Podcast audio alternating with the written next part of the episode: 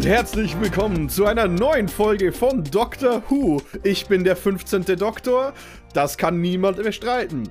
Ähm, falls es nicht so ist, dann bin ich von einer alternativen Dimension hergekommen, wo äh, die Briten irgendeinen komischen deutschen Kerl aus der Oberpfalz angeheuert haben als den 15. Doktor. Die BBC Absicht, hat dass du Probleme. gesagt hast, willkommen zu einer neuen Folge von Doctor Who, oder war das ein freudscher Versprecher? Ja. Nein, es war Absicht weil es ist tatsächlich mittlerweile so, ne? wir machen jetzt zwei Folgen in Folge. Ähm, die ganzen lamen Puns und Wortwitze aus, der letzten, aus dem letzten Intro gelten, gelten mittlerweile wirklich. Der Humaner Das ist Kompass. der Doktor-Kompass. Herzlich willkommen. Jawohl. Auf jeden Fall, wir sind der Commander Kompass und ähm, yes. wie es halt immer ist bei so großen Releases, eine Folge Spiel oder Exil ist geil, aber wir wollen halt auch ein bisschen über vor allem solche Decks reden. Äh, wir haben es auch letztes Jahr für Warhammer Decks gemacht. Und ähm, es kann ja sein, dass ihr ein Deck habt und jetzt halt nicht so wisst, wo geht's jetzt eigentlich hin? Was soll ich als nächstes machen? Und deswegen ist diese Folge für euch da draußen. Ja, Ganz genau. Euch. Letzte Woche haben wir ähm, Spiele der Exil gemacht, ausnahmsweise zu Precons, ähm, haben uns dann aber gedacht, wir wollen auch ein bisschen eine Folge haben, die Leute klicken können und sich anhören können, die sich entweder gerade überlegen, welches Deck sie haben oder eins der Decks sich schon gekauft haben und überlegen, was damit weitergeht. Also so ein typischer, es wird jetzt kein kompletter Upgrade-Guide, ähm, aber wir werden zu allen vier Decks so ein bisschen unseren ersten Eindruck schildern, äh, was uns da sofort dazu in den Kopf kommt, ob wir die irgendwie interessant, spannend, lustig finden oder eher mittel. Und dann äh, hoffentlich hilft es äh, vielen Leuten da draußen, die sich gerade Gedanken machen, oh mein Gott, vier neue Decks, was soll ich nur tun? Lohnt sich das überhaupt, dafür Geld auszugeben? Die klassische Frage, die in Magic immer gilt und wir sind äh, mhm. zur Stelle, um euch diese Frage vom Herzen zu nehmen. Und ich glaube, wir können gleich loslegen, oder? In Medias Res. Ich möchte noch kurz äh, spezifizieren, weil Freddy gesagt hat, es ist für euch da draußen. Ja, auch du, wenn du gerade äh, gar kein Magic spielst, aber zufällig weiß ich nicht, der Bruder, der Mitbewohner, die Oma sich dieses Video anschaut oder einen Podcast hört, auch du wirst es dir anhören und begeistert sein. Und ähm, nur for, for your information, ich glaube, Fritz und Jochen haben noch nicht die Möglichkeit gehabt, mit dem Deck in Person zu spielen. Genau. Ich habe jetzt zwei Spiele gemacht. Äh, ich besitze zwar keins der Decks, aber ein Kumpel von mir hat sich alle gekauft, denn der ist sehr großer Doctor Who-Fan. Und äh, wir haben dann mit dem Plane Chase äh, zwei Precon-Runden gespielt in einem Wirtshaus mit ein paar alten Kollegen. Die sind jetzt halt nicht die Nummer 1 Magic-Spieler. Ich weiß nicht, ob das äh, eher Vor- oder Nachteil ist für die Bewertung dieser Decks, aber äh, meine Meinung kommen quasi von zwei Spielen mit Plane Chase-Karten und ein bisschen Internetrecherche. ich meine, es ist ja immer so, da, unsere Meinungen gehen ja durchaus, wenn ihr äh, ältere Folgen zu Precons kennt, ein bisschen auseinander, weil äh, Freddy ja öfter mal die benutzen will, um sie auseinanderzulegen. Und dann gibt es ja noch hier eher meine Haltung mit, ja, das sind halt Precons, damit lernt man halt spielen. Und äh, Fritz ist, glaube ich, irgendwo in der Mitte und möchte eine gute Balance haben dazwischen. Aber schauen wir mal. Denn, Fritz ähm, hat keine wirkliche Meinung. er hängt sein Fanlein nach dem Winde. es, ich muss auch ehrlich sagen, es gibt auch Precons, da bin ich mehr Richtung Freddy und mehr Richtung ich. Also. Ah, Schauen wir einfach mal. Zwei Sachen, vor wir zu den Decks gehen, die ich noch kurz anmerken möchte. Punkt 1 ist, ähm, geht mal alle auf YouTube und abonniert uns da, wenn ihr das noch nicht gemacht habt, weil wenn ihr da seid, youtube.com äh, slash äh, der Commander Kompass, dann könnt ihr dieses Video sehen, was für frische Schals wir alle anhaben. Wir haben uns heute alle in unser Doktor-Outfit geworfen. Jeder von uns hat einen ähm, passenden Schal zu dem Deck, das er oder sie bespricht. Und warum habe ich gerade gegendert? Das hat zero Sinn gemacht, aber egal. Das. Gebe ich zu viel they them Energie. Gewohnheit. Ähm, naja, I don't assume. Und äh, ähm, äh, das ist das eine. Das andere wollte ich noch kurz sagen. Äh, ähm, dass natürlich ich das sehr, sehr gut finde und wir werden da jetzt, glaube ich, nicht so tief drauf einsteigen bei den einzelnen Deckbesprechungen, aber wir können am Anfang kurz was dazu sagen, dass fast standardmäßig mittlerweile Plane Chase Karten sehr häufig in Precon-Decks mit dabei sind. Also für mich gefühlt erst neulich bei irgendwelchen Precons, ich weiß gar nicht mehr bei welchen, und jetzt wieder. Das finde ich sehr, sehr cool, weil man muss das ja nicht spielen, aber es ist ein super, super cooler Bonus und die sehen auch einfach hübsch aus. War es bei March of the Machine oder bei All Will Be One? March. Precons waren. March, genau, da waren wieder welche dabei. auf jeden Fall regelmäßig genug, dass man merkt, sie kündigen jetzt gar nicht mehr speziell an, hey Leute, das sind Plane Chase Commander Decks, sondern äh, ab und zu werden ein paar Planes mitgeliefert. Man kann, wenn man eben Bock hat auf diese Spielvariante, dann mit denen spielen. Und ich glaube, äh, vielleicht wäre das irgendwann mal in nächster Zeit auch mal eine Folge wert, dass wir mal über Plane Chase reden. Aber das nur so als Side Note. Ja. Wenn ja. ihr das wollt, schreibt uns gerne oder äh, lasst uns einen Kommentar da. Ich glaube ja, sie haben es nicht angekündigt, weil sie bemerkt haben, okay, da stehen jetzt nicht die 100 Millionen Leute auf und rufen, yeah, Plane Chase. das kann sein. ja. Aber ich glaube, damit können wir doch mal anfangen. Und zwar, äh, wir machen es in die gleiche Reihenfolge wie letztes Mal mit dem Blast from the Past Deck. Und wer hat sich das geschnappt? Hier, mit meinem, warte, wo ist er? Es ist kein Sonic Screwdriver, es tut mir leid, ich habe einfach keinen kein super fancy Sonic Screwdriver, sondern allerhöchst ein Sonic Kugelschreiber. Blast from the Past heißt das erste Set. Es ist Bandfarben, also grün, blau und weiß. Und beschäftigt sich mit äh, den, ich würde sagen, den früheren Doktoren bis 1995, also bis, zur, äh, bis 2005, bis, zur, bis zum Reboot der Serie. Ich gehe noch mal kurz auf den Face Commander ein und dann, aber das ist gar nicht so wichtig eigentlich.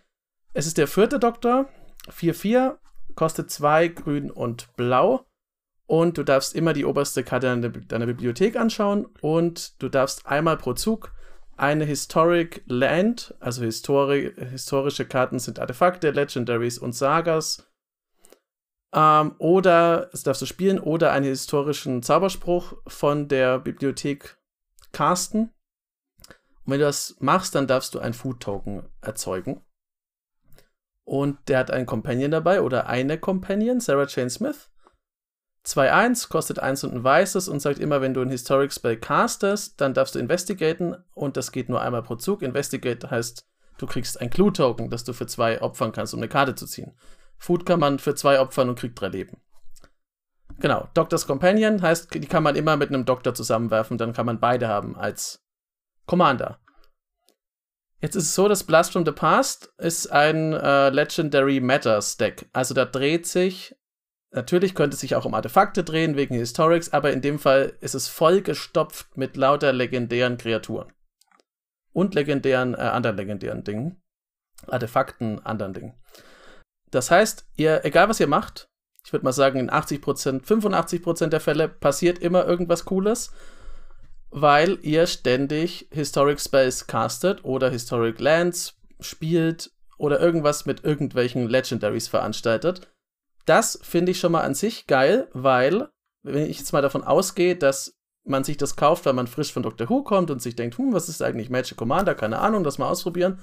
Man kriegt einen Riesenbatzen cooler Sachen, die man einfach als Serienfan mag man kriegt einen Riesenbatzen, wenn man schon Magic kennt, von Legendaries an die Hand, was geil ist, weil ich meine, sonst, wenn man so Decks durchguckt, da sind immer ein paar dabei, aber jetzt nicht so unglaublich viele. Also, das sind allein in, dem, in den Kreaturenslots sind 24 Legendaries.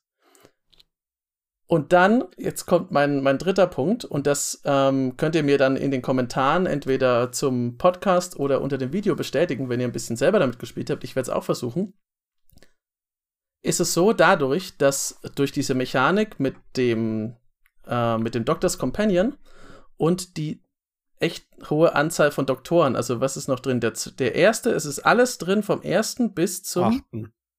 bis zum achten. Und es sind auch noch ganz viele Companions drin. Das heißt, ihr könnt in der Theorie es einfach auspacken, sleeven. Ich hoffe, ihr sleeved euer Deck, bevor ihr spielt. Losspielen und dann beim nächsten Mal könnt ihr einfach einen beliebigen anderen Doktor nehmen und einen anderen Companion dazu, solange die Farben noch passen. Das ist aber relativ einfach.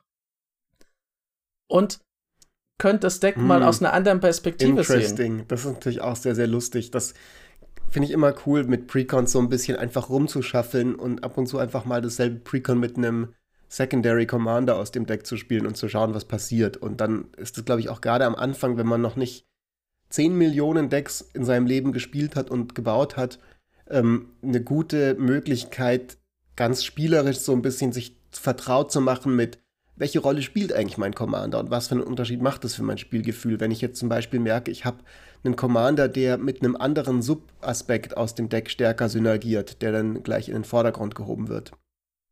Das Lustige daran ist, finde ich, nur noch dazu kurz, was mich daran echt beeindruckt hat, wenn man sich die Commander anschaut, das ist jetzt mal nur die Doktoren. Es gibt auch noch einen Nicht-Doktor, den man nehmen kann, ähm, Alistair the Brigadier, der ist ziemlich stark auch. Also der schafft immer, wenn man Historics castet, Soldaten und für 8, wenn er angreift, äh, kann man allen plus X plus X geben, allen Kreaturen so viele äh, Historic Permanents, wie man hat. Ja. Also der ist allein schon sehr gut und kein Doktor, aber das, das war nicht, worauf ich hinaus wollte. Das Coole an den Doktoren ist, das Deck wird immer funktionieren, obwohl diese unterschiedlichen Doktoren alle unterschiedliche Schwerpunkte setzen, und zwar ganz unterschiedliche Schwerpunkte. Also zum Beispiel der, der Achter lässt sich Sachen aus dem Friedhof spielen.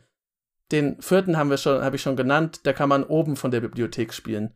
Der erste sucht dir die TARDIS raus und gibt dir Cascade auf all deine Zaubersprüche. Das ist so geil. Wenn du das so sagst, das klingt wie eins von diesen ähm, so Kindergedichten oder sowas. So, so, Stimmt. Wie, so, da gibt es doch so über die verschiedenen Finger, die man hat, so. Der, ja, genau. Der, so der erste ist irgendwie der Kleine, der kommt in den Garten ja. oder irgendwie sowas in Richtung. Der dritte lässt ja. die Sachen aus dem Friedhof spielen. Ja. Und das Coole ist aber, da gibt es ja noch eher Histor also Historic Space kopieren und sowas. Das alles wird mit diesem Deck.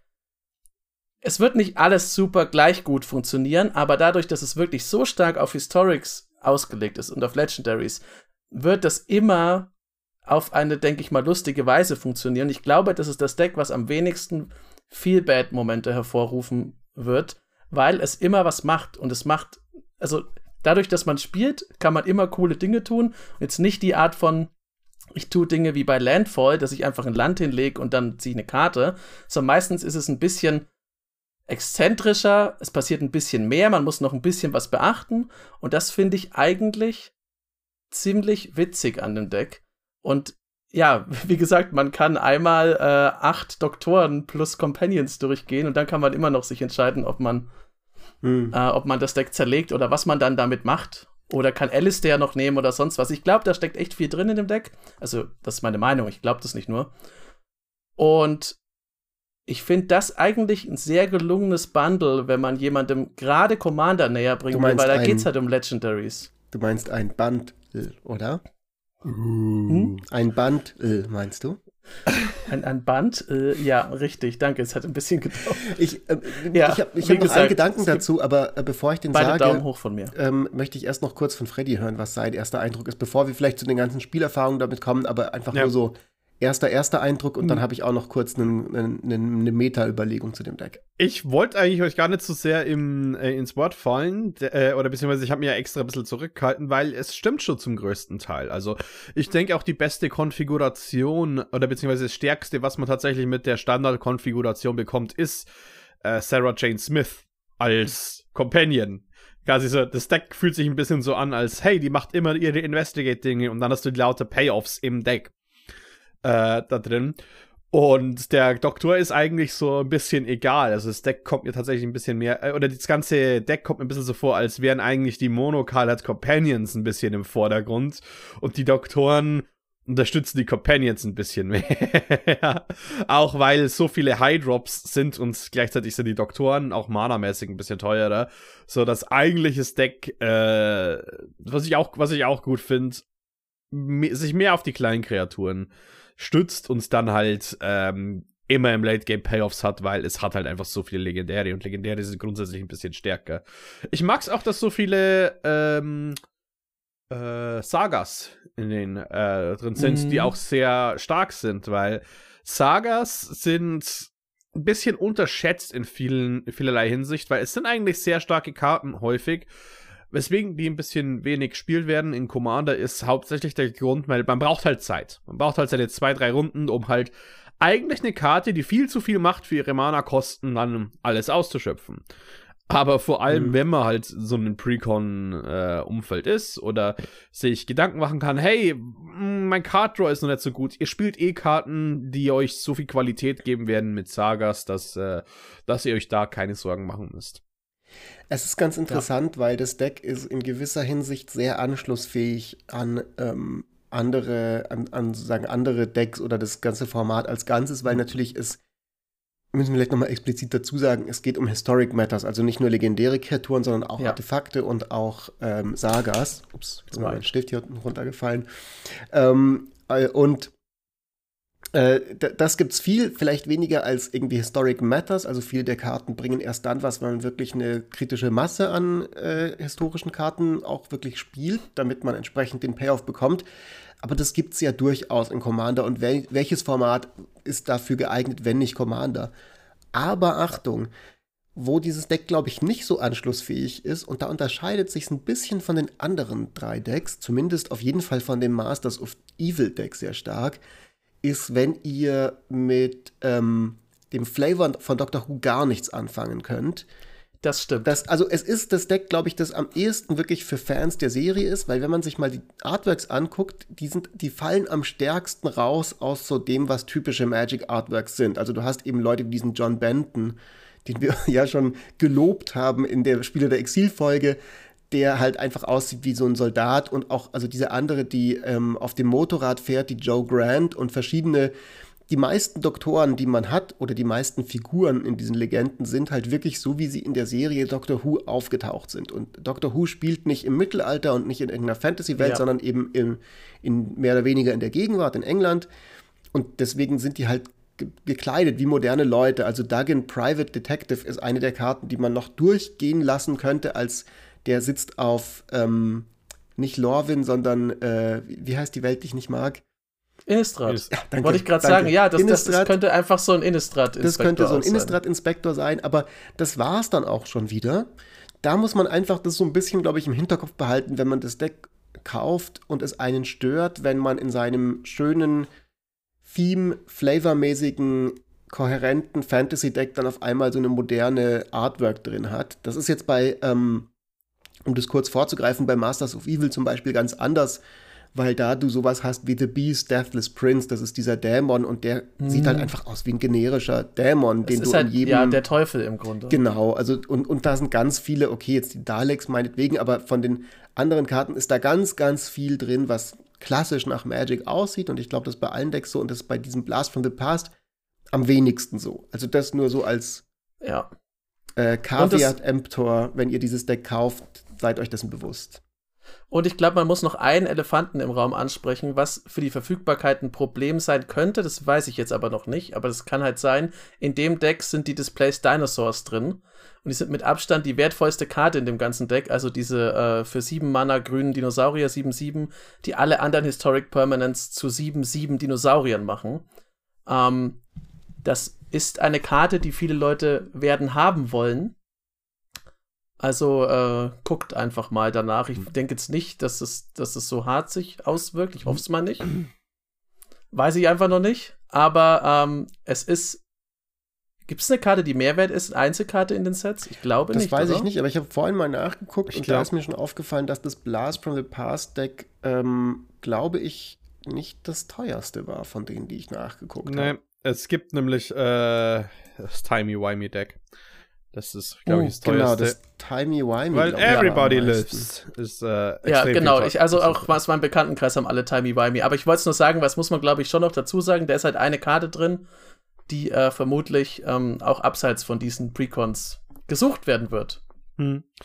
Und äh, apropos abseits des Precons. Jetzt, glaube ich, gehe ich mal so ein bisschen in meine Spielanalyse von dem Deck. Und ähm, ich habe ja schon gesagt, dass das Deck ein bisschen die, die Sarah J äh, Jane Smith, wenn du die Default nimmst, eigentlich das Wichtige ist. Weil was dieses Deck eben gut macht, ist es ein solides Late Game zu haben. Aber in meinen, äh, in den Spielen, die ich gespielt habe und auch von denen, was ich gelesen habe, hat äh, doch ein paar kleine Probleme. Und zwar hauptsächlich, ähm, dass viele Karten gar nichts machen.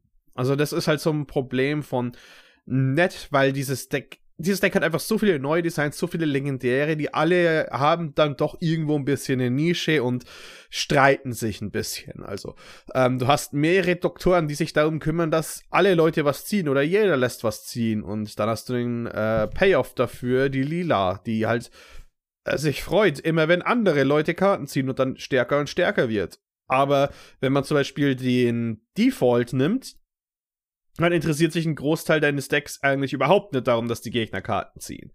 Und dann sind es Aktivkarten, die du nicht spielen möchtest. Also zum Beispiel auch dieser John Benton möchtest du aktiv in deiner. Ha der wäre besser als ein Land aufgehoben in, in verschiedenen Konfigurationen von den Decks. Und auch wenn naja. 90% der, äh, der Karten in den Deck dann passen, es gibt tatsächlich Aktivkarten, die du nicht spielen möchtest. Und das sind dann quasi einfach tote Karten. Deswegen ist auch ein bisschen diese Sarah Jane Smith so wichtig, weil die investigated jede Runde. Und wenn du dann halt Karten ziehen kannst, dann ist es egal, wenn da mal ein, zwei nicht spielbare dabei sind oder du die vielleicht im Late Game discardest oder erst spät gut werden. Aber ähm, es ist, es fühlt sich ein bisschen komisch an an manchen Stellen, halt einfach Karten zu haben und sie aktiv, nein, ich will sie nicht spielen, weil sie schaden mir mehr. So. Und da gibt's ein paar Effekte davon. Also jetzt nicht, oder die bringen mir so wenig, dass ich fast einfach lieber die Mana offen haben möchte, um meine ganzen Clues, die ich mache, zu cracken endlich. Ja, es ist, glaube das Problem habe ich aber hm. tatsächlich öfter mal mit, äh, mit Precons. Das liegt einfach, glaube ich, in der Precon-Natur so ein bisschen begründet, wenn das nicht ja. sehr gestreamlined ist. Ähm, ja, ich finde, man kann durchaus bei einem Precon Punkte abziehen dafür, dass es quasi sich nicht auf, äh, dass es sich nicht genug konzentriert auf, das muss die ganze Zeit äh, gut geölt laufen. Ähm, aber das ist auch, finde ich, das ist halt so ein klassisches Precon-Problem, das äh, ähm, gewichten wir vielleicht einfach unterschiedlich. Bei mir steht da definitiv, glaube ich, der Spaß mehr im Vordergrund, immer was Neues auszuprobieren und auch dann mal, wenn man das Problem sieht, vielleicht einfach mal Sarah Jane Smith mal absichtlich wegzutun aus der Command Zone, wenn man merkt, man verlässt sich immer nur auf die, dann ist man vielleicht ein bisschen nicht ganz so super konsistent im Spiel, aber wie gesagt, also ich würde empfehlen, damit einfach mal durchzuprobieren. Ähm, aber ihr könnt, wenn ihr Spielerfahrung habt, einfach schreiben, wie es bei euch gelaufen ist, weil es ist nicht unberechtigt, was Freddy sagt. Das ist halt so ein Ding, wenn sich ein Deck nicht nicht gut genug auf was fokussiert, kann es natürlich sein, dass man sich so ein bisschen verzettelt. Ja. Wir können ja mal tatsächlich, wenn wir weitergehen, ein bisschen die anderen Decks auch vergleichen unter ja. diesem unter dieser Hinsicht, weil es ist natürlich immer eine Balance, die Precons schlagen müssen, weil auf der einen Seite ist das ja durchaus eigentlich was Gutes und auch was, was, glaube ich, Wizards ganz explizit möchte, ist, dass du im Deck angelegt hast, die Möglichkeit, in verschiedene Richtungen das Deck zu fokussieren und zu upgraden oder ein Subdeck zum Beispiel rauszu destillieren und als eigenes Deck zu machen.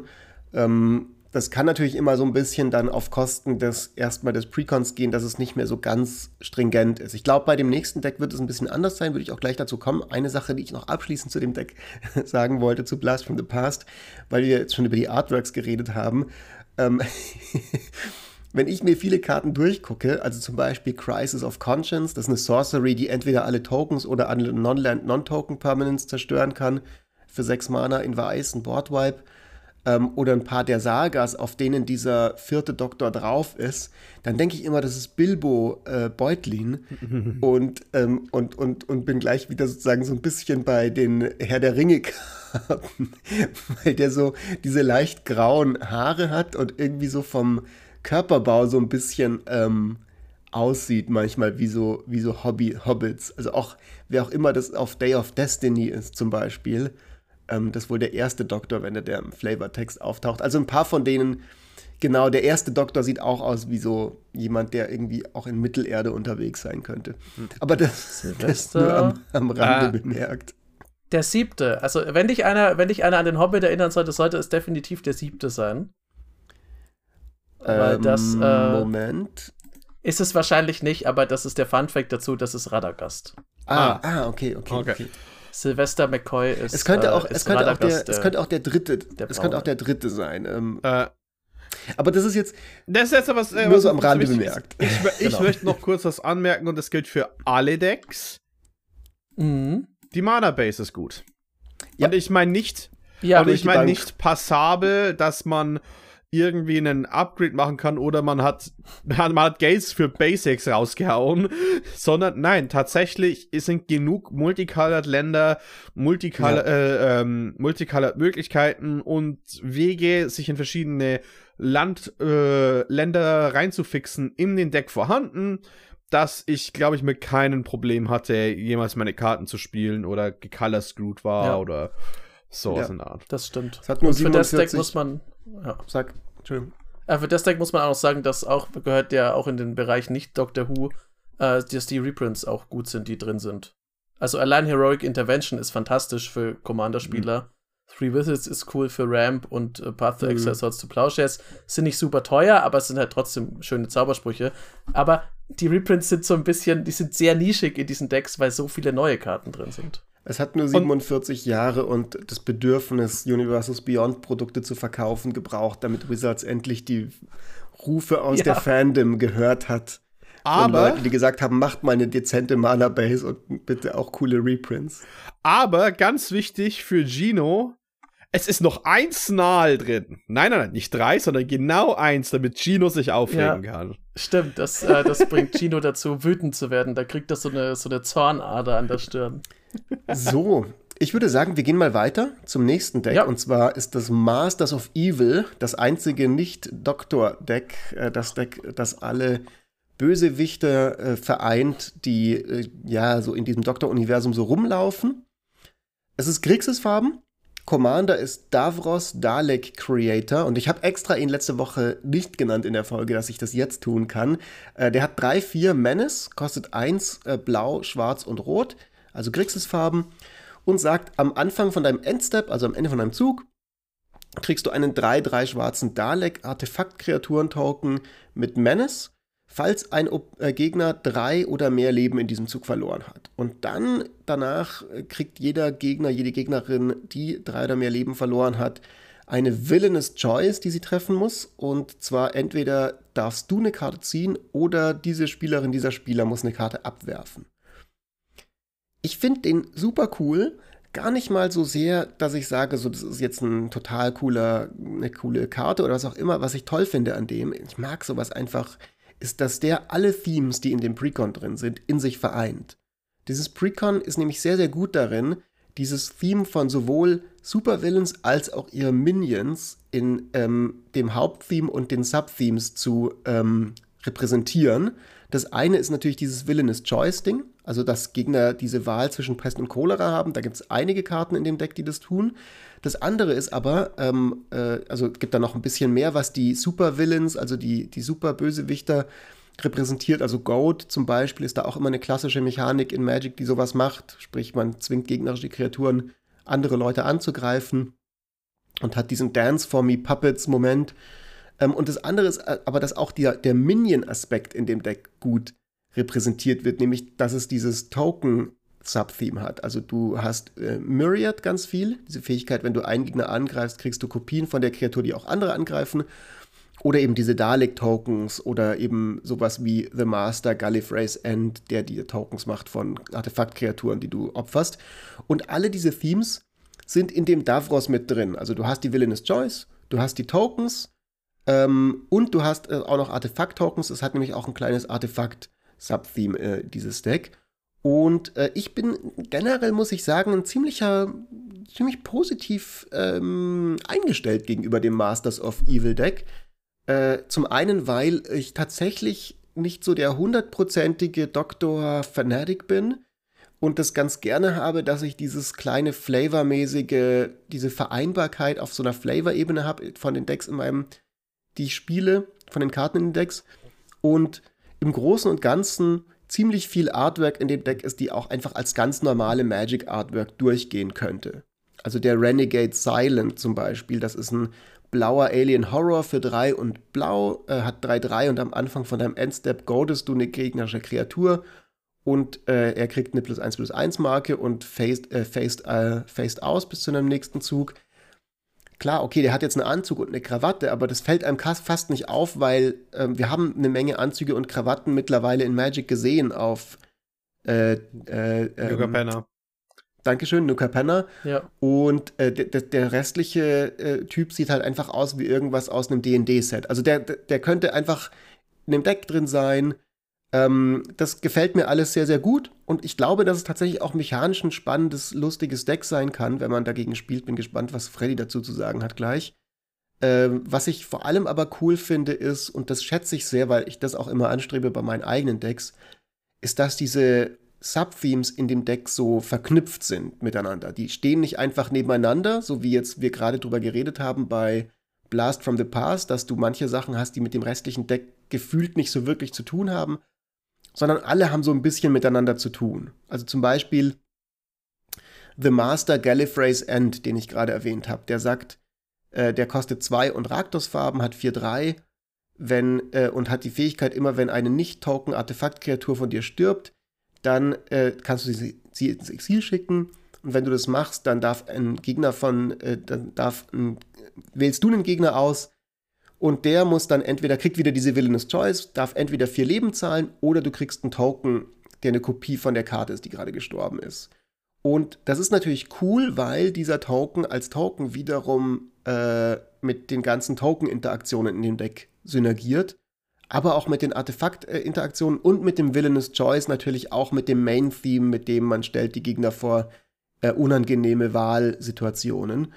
Und ähm, sowas hat man ganz, ganz, ganz, ganz viel in dem Deck. Also The Master Multiplied zum Beispiel ist auch einer, der ähm, ist einfach ein Myriad-Commander, der dir diese Myriad-Ability sozusagen bis ins Unendliche auf, ausdehnt, weil die Tokens dann am Ende vom Zug nicht mehr geopfert werden müssen ähm, und so weiter und so fort. Also das ähm, wirkt auf mich sehr, sehr schön designt und sehr, sehr stringent, das Deck. Und das Coole ist auch, finde ich, dass man das Deck auch fokussieren kann. Also wenn man, man könnte zum Beispiel auch einfach mit dem Master Gallifrey's End, wenn man will, ein Artefakt Matters Raktos Deck bauen und hat da dann auch einiges in dem Deck schon dabei, kann das rausnehmen, kann dann ähm, in den, mit den übrigen Karten, die übrig bleiben, die mir farbenes Control Deck bauen und hat quasi ein Precon gekauft, aber sich zwei zweifarbige Decks draus gebastelt.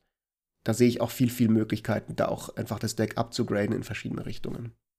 So, also was ich jetzt mir jetzt bei dem Deck gedacht habe, ist zum einen, halt ist, ich finde auch ein paar Sachen hätte, die sind halt so Precon-typisch wie Goat, die finde ich einfach inzwischen nicht mehr cool, die finde ich auch spiel spielerisch nicht so besonders stark. Ja. Ähm, die müssen, die sind dann halt drin, damit man, wie du gesagt hast, diese Fülle, hatten wir ja auch schon bei Blast from the Past, diese Fülle von Mechaniken hat zum Entdecken, zum damit rumbauen, äh, das einfach kennenzulernen. Vielleicht mag man es ja. Aber ich finde Goat einfach nicht so prall.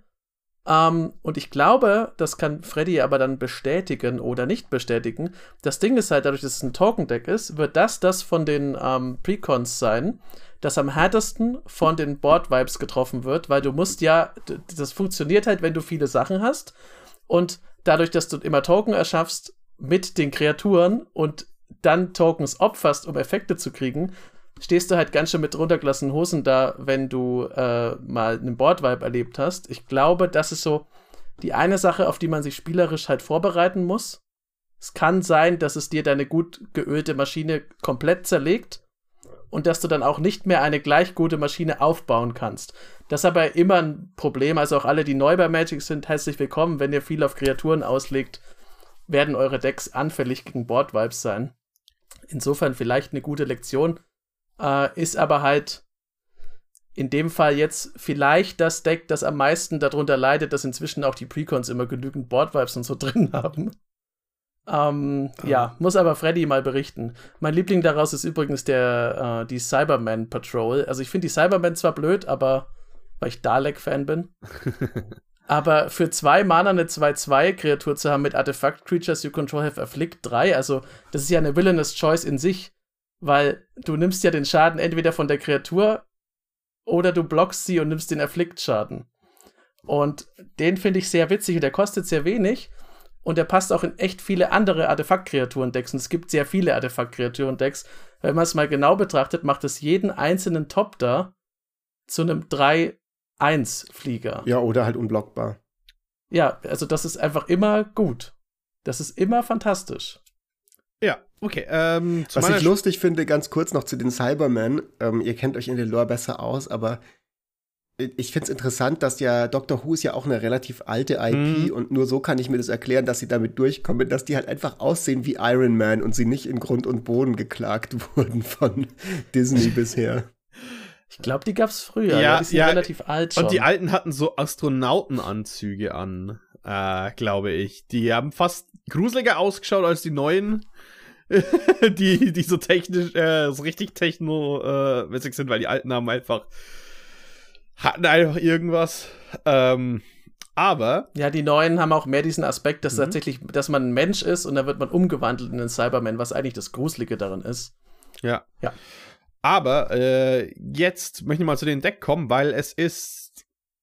Äh, meine, meine eine Befürchtung hat sich behauptet, Villainous Choice spielt sich genau wie ich gedacht habe.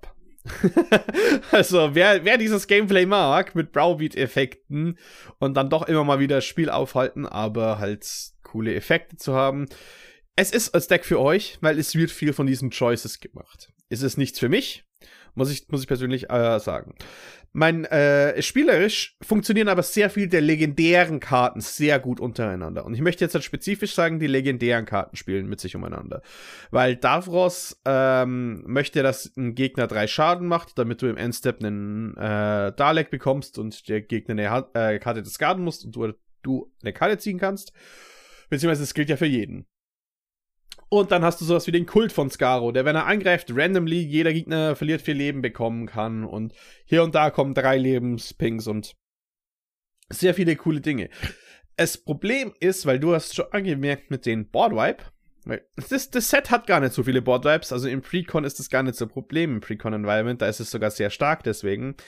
Aber es gibt re relativ, oder es gibt kaum gute One-Card-Enabler für dieses Deck. Und ähm, damit meine ich nicht irgendwie, oh, äh, die, die, das irgendwas Verrücktes macht, sondern äh, der Clockwork Droid ist 2 Mana, 3-1. Äh, du, wenn du angreifst, kannst du ihn exturten, das heißt, die nächste Runde kann er nicht angreifen.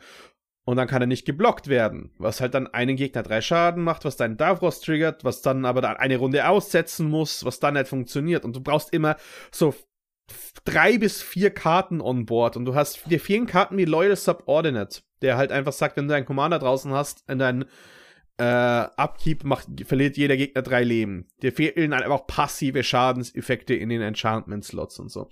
Und ich glaube, das ist ein relativ leichtes Upgrade zu machen, weil du brauchst bloß ein bisschen passiven Schaden. Vielleicht noch ein paar coole. Äh, man kann ja mal auf die Sick River Cutthroat äh, Dinge schauen, die man da bauen könnte, weil der interessiert sich auch dafür, dass Gegner drei Schaden nehmen und dann sieht man in Endstep eine Karte. Und ähm, da gibt's ein paar sehr coole äh, Synergien damit. Außerdem könnte, ich glaube, Sick River Cutthroat auch sehr gut ins Doctor Who-Universum reinpassen. Relativ unge relativ ohne Problem. Sehr komisches Plus Echsen Stimmt, man kann das Ganze auch so rum machen. Man sucht sich einfach Magic-Karten zusammen, die in der anderen IP yeah. beheimatet sein können, in der man bau äh, bauen möchte. Ja. Ich glaube übrigens, der Loyal Subordinate mit einem anderen Artwork hätte auch einfach in das Deck reingepasst, weil jeder Bösewicht hat mindestens ja. einen Loyal Subordinate. Also da hätte man irgendwas nehmen können, irgendeinen, irgendeinen halbtoten Menschen in einem zerrissenen Anzug oder sowas. Äh, und die Sache äh, wäre in Freddys Sinne runter gewesen. Aber äh, ist vielleicht ganz gut, dass er nicht drin ist. Ja. Das heißt aber, wir können festhalten, wenn ihr jetzt ein Deck sucht, wo ihr euch ein bisschen fühlen könnt wie so ein Superbösewicht mit allen Vor- und Nachteilen, die da mit einhergehen, dann mhm. könnte das das richtige Deck für euch sein. Weil man hat dieses Gefühl, man muss aber auch damit rechnen, dass Leute wie zum Beispiel der Freddy am Tisch sitzen, die sagen, ich habe einfach ein persönliches Problem mit Superbösewichtern, die sich da irgendwie aufspielen und mir auf der Nase herumtanzen und das kommt nicht in die Tüte und deswegen äh, habe ich keine Lust die ganze Zeit auf diese Villainous Choices und jetzt ähm, ja, bin ich derjenige, der den Superbösewicht sozusagen besiegen wird. Nimm mir alle Handkarten von der Hand, aber lass mich nicht wählen.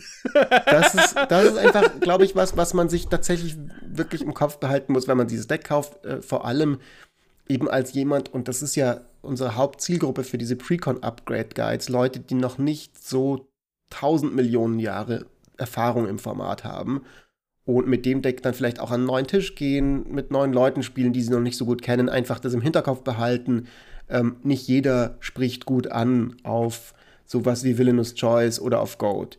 Und dementsprechend kann man das Deck vielleicht auch ein bisschen upgraden oder halt einfach im Vorfeld das mit den Leuten mit Kommunikation abklären. Aber wenn ihr mit Leuten spielt, darauf Bock habt, haben, was glaube ich die allermeisten auch sind, oder die meisten, würde ich sagen, sind relativ im Großen und Ganzen tolerant, ähm, und ihr selber Bock drauf, drauf habt auf diese Art Strategie und auf dieses Gefühl, dann könnte genau das das Richtige für euch sein ich glaube, ich mache da eine kleine Einschränkung. Ich glaube, es haben nicht so viele Leute damit persönlichen Beef wie Freddy, aber ich glaube, es ist ein Deck, das man nicht dreimal am Abend spielen muss. Maybe. Ähm, weil ja. ich glaube, dann haben die Leute irgendwann genug davon und das nutzt sich dann auch schneller ab. Weil manche Dinge leben ja davon, dass man sie einfach nicht die ganze Zeit macht und dann sind sie auch witzig. Aber den ganzen Abend nur rumsitzen und irgendwelche Villainous Choices äh, zu überlegen, ja, probiert's einfach aus, aber ich glaube, es wird ein bisschen ermüdend. Wie würde das Supervillain-Feeling komplett werden, wenn nicht man dadurch, dass man auch der Arch-Enemy am Tisch ist? Das stimmt. Natürlich. Und wir wissen ja, A lion does not concern himself with the opinions of sheep. Aber dann sollte Löwe auch gegen Wrath of God irgendeine Versicherung haben. Nein, hey, Moment, nicht. ihr wollt meine Doomsday-Maschine kaputt machen? So hatten wir nicht. Das war nicht geplant. Das, ich meine, so funktionieren ja Superbösewichte. Du machst ihnen eine Sache kaputt und dann funktioniert halt gar nichts mehr. So exakt, exakt. Das ist das perfekte flavorvolle Deck. Aber wir können weitergehen zu Paradox Power, wenn ihr ja. wollt. Und zwar das Deck, das ich an den äh, Abend gespielt habe, und zwar Paradox Power, das Temur-Deck mit den 13. Doktor und Jasmin Khan. Der 13. Doktor möchte, dass du Zauber von irgendwo anders aus der Hand castest. Und dann darfst du 1-1-Marken legen auf eine Kreatur, die man kontrolliert. Und im Endstep äh, enttappt man jede Kreatur, die einen Counter hat. All, äh, also Hauptsache, aus der Command Zone casten, interessiert sie sich auch. Außenexil, Cascade, äh, Suspendkarten. Hauptsache, die, die Hand ist Müll. Sagt das Deck quasi. Äh, Jasmin Khan, äh, vier Mana, ähm, tappt. Und man exiliert die oberste Karte deiner Bibliothek und bis zum nächsten Endstep darf man die spielen. Natürlich ist die Synergie dann, man tappt Jasmin Khan, man spielt eine Karte, legt. Und die ist rot. Genau, die ist rot. Gesagt. Timor Farb. Ja, gut. Aber es ändert ja nichts an der Farbidentität, wenn die Alles, als Ja, ja, ich, sind. ich weiß, das ist äh, sehr klar gewesen, Proze aber mir Prozess, ist Prozess des Ausschlussers. ähm, Reflexhaft. Also, was macht Jasmin Khan? Du tappst sie, ähm, exilierst die Cast in die Bibliothek und dann kannst du sie bis zum Ende vom Zug spielen, ne? Genau. Bis zum nächsten Endstep. Bis zum nächsten. Das heißt, äh, der 13. Doktor enttappt die dann und dann kannst du ihm falls, äh, falls sie nicht geblockt hat, nochmal, hey, du kannst sie wieder tappen und dann hast du schon eine Karte außerhalb von deiner Hand, die du nächste Runde wieder spielen kannst und so weiter. Nee, also ähm, bis zum Ende des Zugs, in dem man die Fähigkeit auslöst. Next End Step. Genau.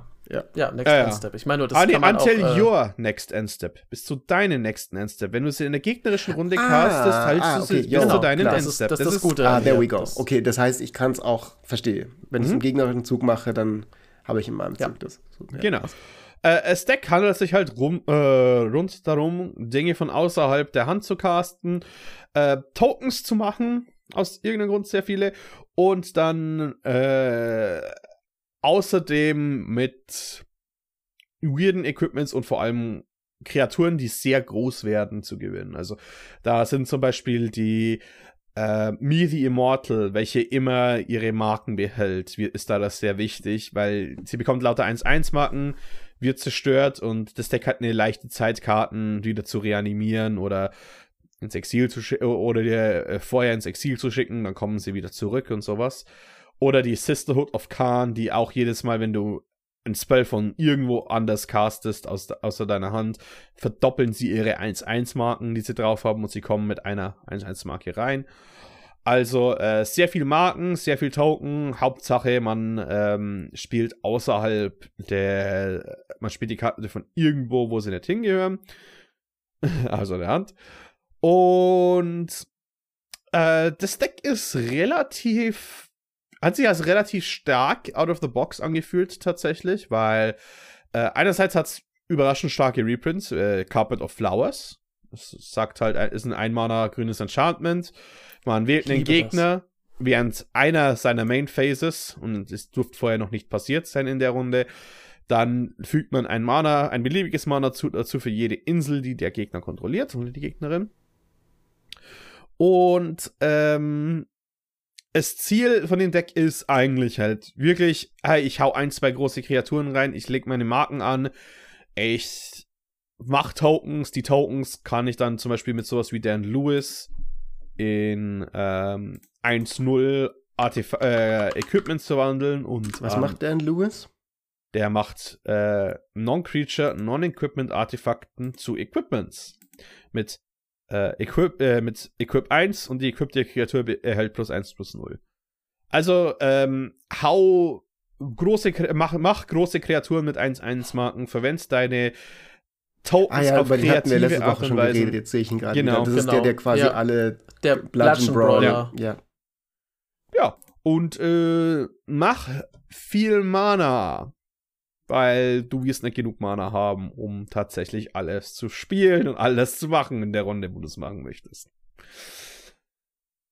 Hm. Ähm, es hat ein kleines Artefakt Theme auch ein bisschen mit dabei ja. oder bilde ich mir das ein? Nein, du bildest es dir absolut nicht ein. Und das irgendwie, ich habe das Gefühl, dass sie mittlerweile in vielen Precons einfach noch so ein Artefakt-Theme so mitliefern, so aufs Haus. Bietet sich aber, muss man sagen, jetzt natürlich auch bei Doctor Who an, weil Doctor Who ist halt einfach so ein Gadgetier-Held ähm, und spielt halt natürlich auch in der Sci-Fi-Welt, ja. also wo alles irgendwie ein Raumschiff oder eine Maschine Fair ist. Enough, ja. Aber ich glaube, das ist tatsächlich in dem Sinne im Design, weil es dreht, weil es zieht sich durch alle Doctor Who Decks. Also du hast ja, genau, du hast ja gesagt, ja. ist Master of Evil Deck, aber musst auch überlegen, ähm, das erste Deck, wovon wir geredet haben, macht extrem viel mit Investigate, Food Tokens. Und, ja, das, ist, äh, das haben alle so ein bisschen. Genau. Also Artefakte mhm. haben alle, ich glaube, es liegt einfach an der Affinität von dieser Doctor Who-Franchise zu coolen Maschinen, die leuchten, blinken und e aber ich, aber ich denke nicht nur wegen der Franchise, sondern so kannst du äh, so helfen die Decks sich auch gegenseitig aus, weil äh, so kann eine, so kann ich ne, zum Beispiel alle, wenn ich alle drei Doctor Who Decks habe, habe ich tatsächlich einen Pool, wo ich einen Naya Agro Deck bauen kann auf einmal und keines der unterstützten Farben ist Naya, aber weil alle Sub-Themes von allen Decks so ein bisschen übergreifen, ist das, äh, das, ist das stimmt, sowas, was ja, das erlaubt. ist ganz cool, dass man diese Decks auch so ein bisschen, wenn man sich mehrere kauft, in, in lustigen neuen Möglichkeiten kombinieren kann. Also das ist ein sehr, sehr cooles ja. Produkt, ja. das für sich selber auch steht. Allein, dass die Talismane halt immer drin sind, ist ja schon super cool. Das sind ja auch super beliebte Artefakte, Mana Rocks. Ja. Ähm, das, Deck, das Deck hat sich, es hat sich gut angefühlt in den äh, Precon-Environment. Ähm, mir ging es halt, äh, das Hauptproblem, was ich halt gesehen habe, ist, äh, mir hat immer Mana gefehlt. Und das liegt vielleicht, weil das ist ein großes Mana-Deck, das aber jetzt halt keine richtig großen Mana-Producer hat. Also mhm. zum Beispiel, wenn man oft solche Decks baut, weil Mana-Doppler rant ich ja oftmals dagegen. Aber hier hätte es reingep reingepasst. Aber es ist keiner drin. Ähm, oder halt auch sowas wie eine Sky Shroud Claim, die halt einfach für vier Mana zwei Forests sucht und dann direkt, äh, äh, die man direkt für was weiteres verwenden kann. In dem Fall zum Beispiel zum Tappen für einen Clu äh, zum Investigaten für einen Clue, wäre wär was Gutes. Aber mir, mir rampt das Deck ein bisschen zu wenig für wie viel Karten es eigentlich spielen möchte. Und es muss ja Karten spielen. Also quasi, das ist ein, Aber das ist eins der Decks, die ein bisschen Probleme haben, weil ähm, okay, das wollte ich wissen. In, in dem Sinne, weil du möchtest ja deine Effekte von immer, wenn du außerhalb was spielst, ein, zweimal die Runde casten, aber dann fehlen, äh, aber dann hast du halt sowas wie eine fünf, einen 5-Drop, den du casten musst, weil das ist zufälligerweise deine exilierte Karte. Und dann spielst du die und dann um, hast du keinen ähm, Platz mehr für die andere. Eine Frage dazu, wenn du es jetzt schon, wenn du es gespielt hast, ist das ein Problem, was sich in diesem Precon-Mikrokosmos äh, abspielt? Weil dann wäre ja das, dann würde ich ja nachvollziehen können, warum man, also dann wäre es natürlich, dann ist es ein bisschen zu viel bad, weil gerade natürlich Decks mit hohen Mana-Kosten, die explodieren halt auch brutal nach oben hin raus, wenn man dann Mana-Doppler drin ja. hat. Ja. Ähm, und die sind halt dann wieder eine Gefahr für so ein Vierer Precon-Deck. Aber wenn du jetzt sagst, dass dieses Deck im Speziellen ein bisschen damit zu kämpfen hatte, das alles spielen zu können, ähm, ist es ja trotzdem ein valider Punkt, weil also ja. dann ist es ja auch langsamer als die anderen oder Mana ähm, hungriger als die anderen und zwar zu seinem Nachteil. Uh, der Random-Faktor ist da dazu hoch, weil wenn du ja. als erste Karte im Turn einen High Drop erwischst, wo da doch einige drin sind oder ein Land, kann es gut sein, dass dein Zug einfach beendet ist ab dem Zeitpunkt, Aber dazu weil du das vielleicht spielst. zwei Sachen. Also zum einen muss man natürlich dazu sagen, du hast, glaube ich, jetzt ein Spiel gespielt, oder? Zwei. Oder zwei. Ja, ja. Zwei. Ja. Das ist ja noch nicht, also das, da kann es durchaus auch mal sein, dass man vielleicht ein bisschen Pech hat im Ziehen und so, weil wenn man sich das Deck durchguckt, klar, okay, es ist jetzt vielleicht nicht, also es ist natürlich immer noch ein Precon am Ende des Tages, aber es hat schon, finde ich, eine ganz, ganz solide Sache. Also Cultivate sehe ich, ähm, Farsi, Growth Spiral, also äh, es sind ziemlich viele Karten drin, die ich genauso jetzt auch noch in Decks spiele, wenn ich sie, wenn ich sie High-End baue, die, ähm, oder halt Mainstream Power Level baue. Ähm, da sehe ich schon sozusagen viele Möglichkeiten und es ist sicherlich was, wo man noch ein bisschen optimieren kann beim Upgraden, aber dafür sind, das haben wir bei den anderen auch schon gesagt, Precons ja da. Ja, ja aber äh, auch wenn du jetzt das erste Mal gut auf 7, 8 Mana kommst oder kommen kannst, wenn du Jasmin Khan aktivierst und, dein, und du hast, triffst ein Land, musst du, äh, hast du schon ein Problem. Und wenn du, wenn der, wenn der zweite Exile eine, eine, große Mana-Karte ist, dann ist dein Zug einfach vorbei. Und ich glaube, die, das Problem ist nicht, wirklich, äh, beziehungsweise ich habe gesagt, das Problem ist oft, dass dir Mana fehlt, aber es liegt einfach daran, du machst nicht genug Mana, um diese ganzen High-Cost-Cards, die das Deck tatsächlich hat, zu äh, irgendwie aktiv zu verwenden oder äh, zu facilitaten ich muss per, also permanent, hab, während ich gespielt habe, habe ich, hab ich den Turn abgegeben und nichts machen können mit drei offenen Mana. Die einfach ins Nichts gegangen sind. Und drei Mana ist nicht wenig. Hm, also ich glaube, ich war, ich glaube jetzt, ne, also ich gebe jetzt mal eine Jochen-Analyse ab. Ich glaube, das Ding ist, wenn, so wie es jetzt anhört, ist das vielleicht das am schwierigsten zu steuernde Deck für jemanden, der neu dazukommt, weil halt das den Faktor hat, du musst Dinge spielen bis zu einem, also du setzt dir selber ein Zeitlimit auf deine, auf deine äh, Zaubersprüche, weil du sie ja bis zum Ende des nächsten Zuges zum Beispiel spielen musst. Und dann kommt halt der Zufallsfaktor plus, die sind relativ teuer. Also das ist jetzt nicht so, ich mir sagen kann, ich lege mir den perfekten Zug jetzt hin und dann warte ich, weil es wird öfter passieren, korrigiere mich, wenn ich falsch liege, dass du halt improvisieren musst und manchmal kannst du es nicht. Ja. Ich glaube, da braucht man ein bisschen Übung drin. Aber es ist eigentlich, also ich mag eigentlich den, den Ansatz. Es stimmt schon auf gewisse, äh, auf, auf gewisse Weise. Ähm, aber es ist halt. Es viel von äh, tatsächlich oft fühlt man sich sehr, dass ein dieses Deck ein bisschen verarscht. okay. Also, das ist, das ist so ein Problem, weil man spielt halt, weil es ist halt doch sehr ausbalanciert, was ja ein Vorteil ist, aber allein Jasmin Khan, dass die einer deiner wichtigsten Enabler ist, in der Command Zone ist und dann ist natürlich, weil du brauchst ja 36 Länder, aber ähm, der Doktor interessiert sich ja nicht, ob du eine Karte placed. Und ich glaube, mhm, das ist der große ja. Unterschied. Würde da Play stehen und würde das von Länder triggern, wäre das viel weniger Feels Bad als, hm. äh, als Cast.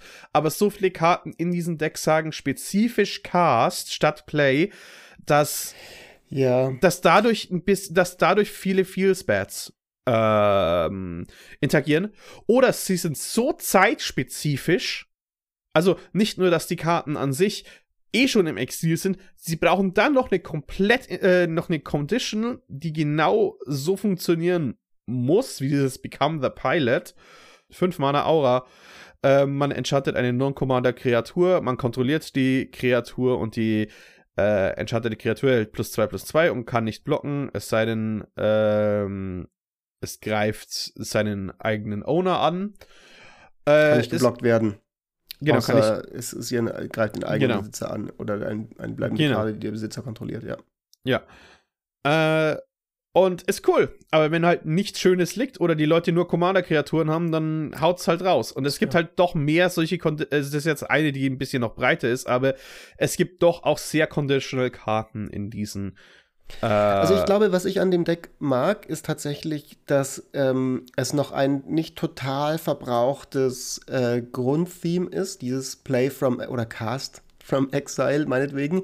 Ähm, gab es in verschiedenen Formen schon so ein bisschen, aber ich glaube noch nicht in Temur und noch nicht so unfassbar viel. Also da ist, finde ich, noch viel Musik drin und es ähm, synergiert eben auf sehr, sehr lustige Arten und Weisen mit verschiedenen Sachen. Also zum Beispiel sowas wie äh, Flashback, was ja in dem Deck äh, auch ein bisschen drin ist mit Return the Past, diese rote Verzauberung, die vier Mana und zwei rote kostet und sagt immer in deinem Zug hat, haben Instant- und Sorcery-Karten in deinem Friedhof Flashback.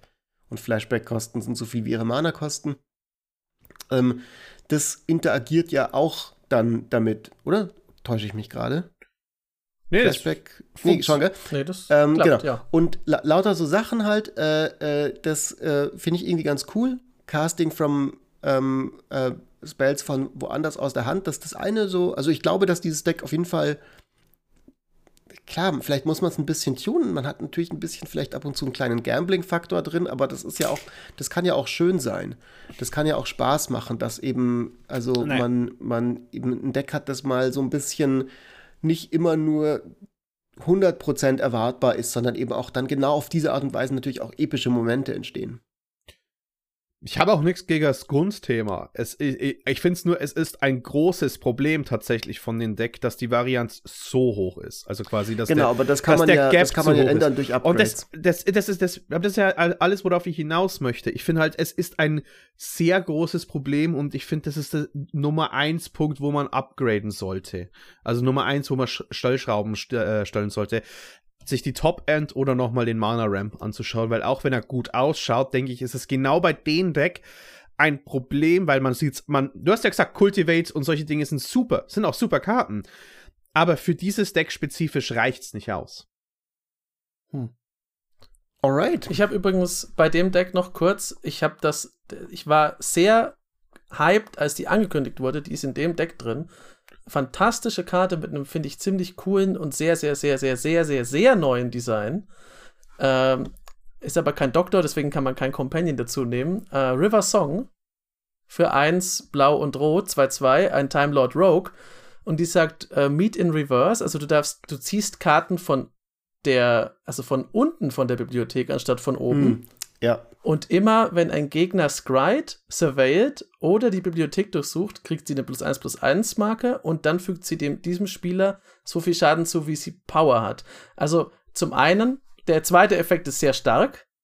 Da, da kracht es halt einfach ordentlich, was, dafür, was dazu führen wird, dass man sie schnell wegschießt. Aber dieses, dass man von unten von der Bibliothek zieht, ist halt mit mit Effekten wie Scry und so einfach so ein, so ein Mindbender. Also das, das dreht dir halt so das Gehirn dann um, dass ich es extrem witzig finde. Ich glaube, ich, ich habe vor mir was mit River Song zu bauen, einfach weil ich das lustig finde.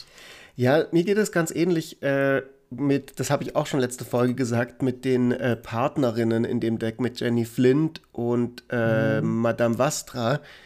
Ähm, jeder, der meine Gedanken dazu äh, hören möchte, einfach nochmal die Folge von letzter Woche anhören. Aber vor allem einfach, weil Madame Vastra diesen, äh, diesen ähm, Luring, glaube ich, Effekt hat man das ganz früher ja, mal genannt, ja. Lockvogel-Effekt ja. äh, hat, also dass sie geblockt werden muss und dann andere Sachen von dir, die angreifen, entsprechend durchkommen können. Ähm, das das finde ich ganz interessant, da mal ein Deck drum zu bauen und äh, auch die, die restliche Sache. Also es ist, ein, es ist glaube ich, auch cool, dass irgendwie, das geht dann nochmal in ganz andere Richtungen, als das Deck eigentlich äh, geht, aber das ist irgendwie schön, wenn es ein, zwei Legenden, finde ich, in Precons gibt, die dann nochmal total eine andere Richtung irgendwie an, an inspirieren. Wobei die auch tatsächlich ganz wichtig sind für das Deck. Man denkt so, aber ja, die sind sehr, sogar sehr wichtig für die, für das Deck. Umso besser. Umso uh. besser. So, ich würde sagen, ich gucke auf die Uhr, ich sehe, wir sind bei 58 Minuten und das äh, löst in meinem Kopf natürlich sofort das Bedürfnis aus, eine Zeitreise zu machen. Und wir kommen zu Timey Wimey. Das ist das Deck in den Jeskai-Farben, also weiß, blau und rot. Und ja, da geht sich äh, geht alles nur ums Zeitreisen, was ja so ein bisschen so, glaube ich, das zentrale geschichtliche Element in der Doctor Who Franchise ist. Also das ist ein Deck, das irgendwie so das er aufgreift. Ähm, wir haben den zehnten Doktor als Commander, äh, der ist Isid-Farben, 3 und blau und rot. Und ähm, sagt äh, die Fähigkeit, immer wenn du angreifst, dann darfst du von der oben von deiner Bibliothek Karten ins Exil schicken, bis du eine Nichtlandkarte triffst und die kriegt dann drei Zeitmarken und wird suspendiert. Also sprich, in deinem Upkeep geht eine Zeitmarke runter. Wenn keine Zeitmarke mehr runtergeht, nee, wenn die letzte Zeitmarke runtergeht, dann kommt sie äh, ins Spiel, wird gecastet for free. Und wenn es eine Kreatur ist, kriegt sie Eile. Und dann hat er noch die Fähigkeit Timey Wimey, da zahlst du sieben farblose Mana und darfst dreimal Time traveln. Das darfst du allerdings nur als eine Sorcery und das bedeutet, du darfst für jede Karte, die du besitzt und jede bleibende Karte, die du kontrollierst, eine Zeitmarke drauflegen oder eine Zeitmarke runter machen und das eben dreimal. Und er wird begleitet von Rose Tyler, die ist weiß, hat 2-2, kostet 1 und ein Weiß und kriegt plus 1 plus 1 für jede Zeitmarke, die auf ihr drauf liegt und hat die Fähigkeit, immer wenn sie angreift, legst du eine Zeitmarke auf sie drauf für jede suspendierte Karte, die du besitzt und jedes äh, bleibende, jede bleibende Karte mit einer anderen Zeitmarke drauf. Also sie wird einfach furchtbar groß, je mehr du suspendiert hast und je mehr du Sachen mit zum Beispiel Vanishing oder sowas auf dem Feld hast. Ich muss gleich mal sagen, am Anfang, ich finde Rose Tyler extrem langweilig. Also ich finde, äh, äh, über Suspend und alles, da reden wir gleich noch drüber. Ähm, und über den zehnten Doktor haben wir auch schon letzte Folge ein bisschen geredet.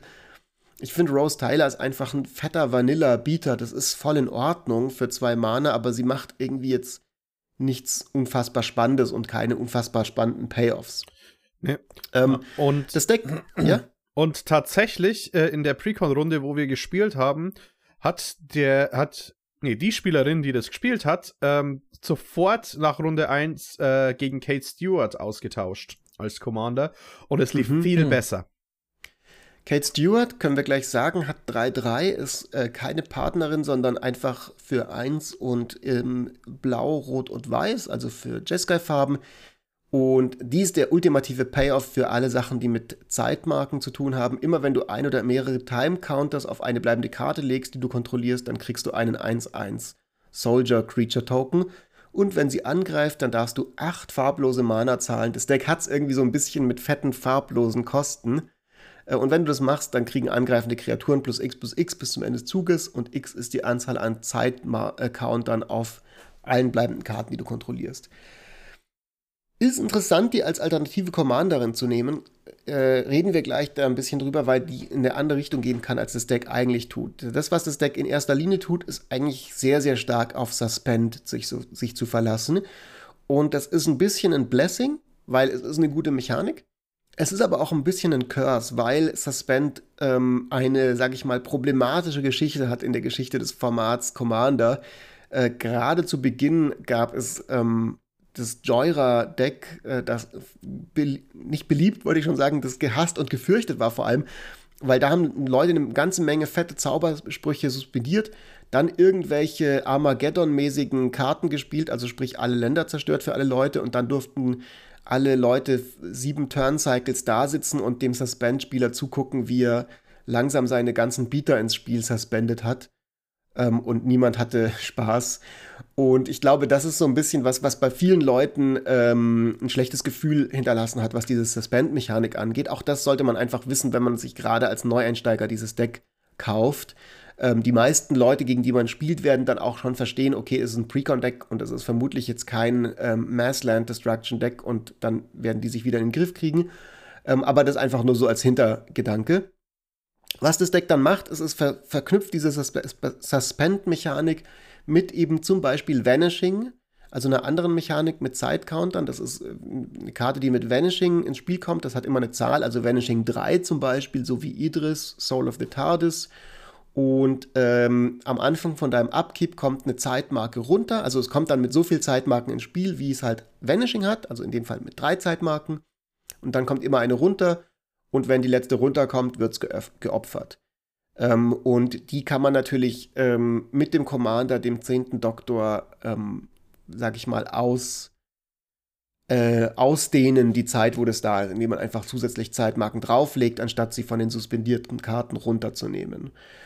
Ähm, und dann ist es noch so eine kleine Control Shell, hat ja auch die richtigen Farben dazu, hat einige Board Vibes da drin, einige Instants und hat auch so einen kleinen Shenanigans-Aspekt ähm, mit eben sowas wie zum Beispiel Everybody Lives, die Chase-Karte wahrscheinlich aus diesem ganzen Doctor Who-Set. Mhm, ja. ähm, extrem mächtige Karte, auch Instant in Weiß für 1 und Weiß.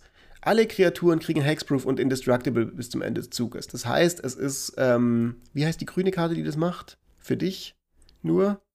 Auch für zwei Mana? Hm? Heroic Intervention. Heroic es ist eine Heroic Intervention, die, du aber genau. auch sozusagen politisch benutzen kannst für andere Leute. Nicht one-sided leider. benutzen musst. Du, ja, genau. Also, aber du könntest, also, sprich, sie gibt dir die Möglichkeit, auch wenn du ja wenn, wenn sozusagen nur ein Spieler mächtig ist, den zu retten, wenn du selber nichts hast. Aber es ist quasi nicht so, dass du dich einseitig vor einem Boardwipe retten kannst. Aber sie macht nicht nur das, sondern sie sagt auch, Spieler kriegen Hexproof bis zum Ende des Zuges und Spieler können kein Leben verlieren diesen Zug und Spieler können das, Leben, das Spiel nicht verlieren und auch das Spiel nicht gewinnen in diesem Zug. Also sie macht eine ganze, ganze, ganze Menge Sachen für zwei Mana und gibt dir unfassbar viel Bargaining Power, weil also wie sehr steht jemand in deiner Schuld, wenn du sagen kannst, ich kann dir jetzt einfach, ich kann dir legit das Leben retten, nicht nur indirekt, sondern so wirklich, du stehst jetzt bei mir in der Kreide.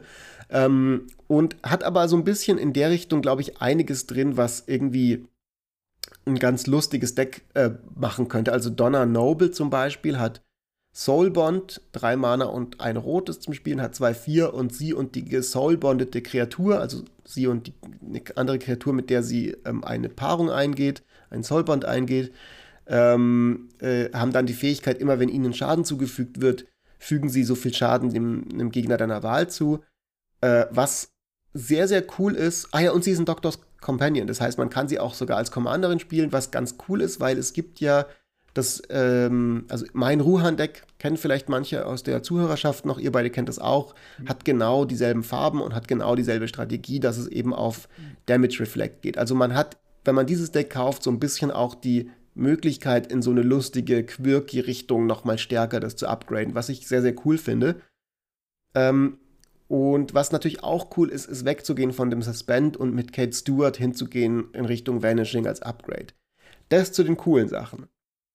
Jetzt die nicht so coolen Sachen. Es ist ein Deck, das sich nicht so 100% aus einem Guss wieder anfühlt, wie jetzt zum Beispiel Masters of Evil. Also ich habe das Gefühl, dass es ein, ein Ticken liebloser ist im Design, dass irgendwie Suspend so der Kleber ist, der relativ viel zusammenhält, was nicht so 100% zusammenpasst und ähm, man da, glaube ich, auch ein bisschen mehr sich, sich, sich an das Deck setzen muss und sich überlegen muss, was will ich jetzt eigentlich, was für eine Art von Deck soll das sein, wie soll sich das anfühlen, weil jetzt gerade ist da irgendwie noch viel, viel mit dabei, was irgendwie ja nicht so 100% miteinander zu tun hat, glaube ich. Also eben zum Beispiel, zum Beispiel eben, will ich jetzt eher mit Kate Stewart auf die Permanence gehen oder will ich eher mit dem zehnten Doktor auf meine Suspend-Karten gehen?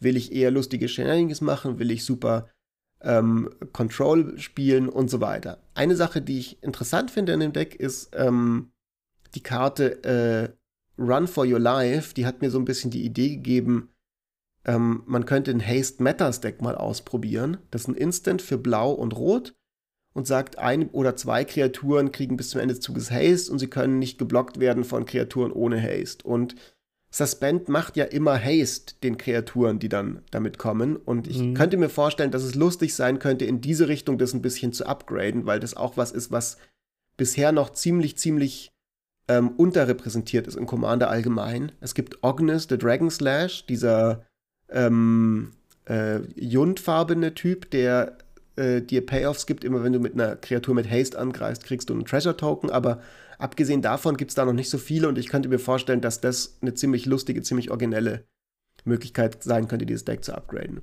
So, jetzt habe ich sehr, sehr viel geredet, ja. jetzt sagt ihr mal was. ah.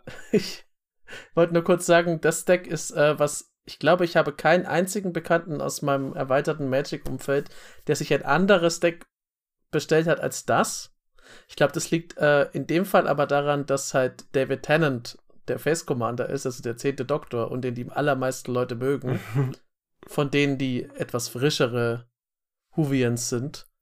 Ähm, ich fand das bezeichnend, dass äh, Freddy hat, dass es direkt auf Kate Stewart gewechselt wurde, weil Kate Stewart ist ja die Möglichkeit, dass man quasi ein bisschen in, in diesem Deck Geschwindigkeit in ein Commander-Spiel reinbringt. Weil, das ist mein größter Kritikpunkt, auch wenn ich es noch nicht gespielt habe, Jeskai neigt dazu und Suspend macht das ganz sicherlich so. Das nimmt einfach Tempo aus dem Spiel raus und führt zu längeren Zügen auf der Seite von dem Spieler mit dem Suspend und dem Jeskai, jetzt in dem Fall. Weil du wirst halt einfach, hatten wir ja schon in der letzten Folge, äh, du fiddelst halt viel mit kleinen Würfeln rum, wie viele Marken da drauf sind spielst dann noch was, was nochmal die Marken ändert. Dann machst du vielleicht nochmal irgendeinen Instant, der irgendwelche Marken ändert und so. Dann, also du, man nimmt sehr viel Zeit in der Runde ein mit seinem Deck. Und ich weiß jetzt nicht, ich habe irgendwie nicht so, nicht so super geilen Scheiß entdeckt, womit man dann einfach gewinnt. Weil ich finde natürlich Everybody Lives cool, weil damit, eigentlich ist es ja für ein, für ein hochgetuntes Jess-Guy-Deck geil, weil du kannst bei dem anderen Kombospieler verhindern, dass er dem Zug gewinnt und dann kannst du einfach gewinnen, weil du brauchst keine Kreaturen und du brauchst ja meistens nicht so viel, um einfach mit einer Combo dann abzugehen. Ich weiß aber nicht genau, wie das Deck jetzt gewinnt, nachdem es erstmal allen Leuten geholfen hat und dann stehst du da und es hat niemand was verloren. Und du hast halt, du kannst natürlich es so timen, dass dann alle deine Suspend-Timer in dem nächsten Zug runtergehen. Aber ich glaube, bis es da ist, bis dieser Zug kommt, muss man sehr lang rumwerkeln in seinen Zügen. Die werden dadurch lang dauern. Und ähm, es ist absolut okay, wenn man sich mal länger Zeit lässt für einen Zug. Ich glaube aber, dass dieses Deck sich einfach immer sehr lange Zeit lässt für einen Zug. Und das ist so ein bisschen nicht unbedingt der Spielstil, den ich super cool finde. Das ist auch das Erste, was ich äh, gesagt habe, das Erste, was ich gesehen habe. Ich habe die Game Nights Folge angeschaut und so. Wie gewinnt dieses Deck? Und die Antwort ist halt einfach nicht.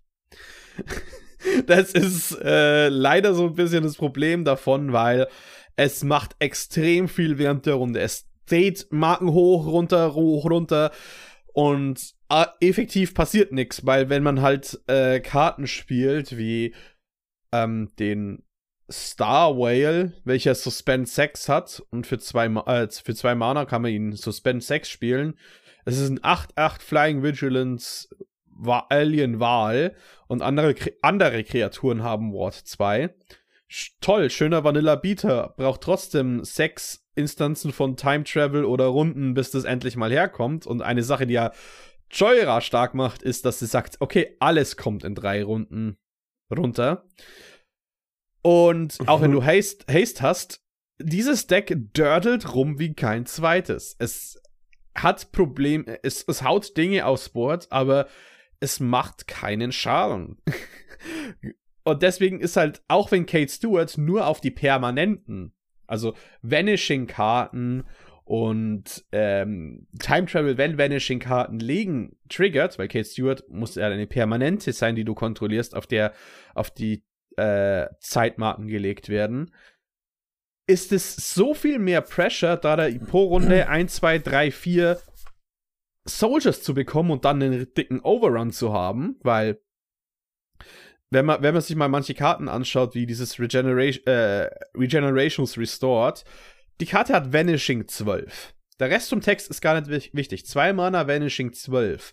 Auf einmal ist deine Kate Stewart ein Overrun, der dein ganzes Board plus 12 plus 12 gibt und der nö die nötige Wincon dafür.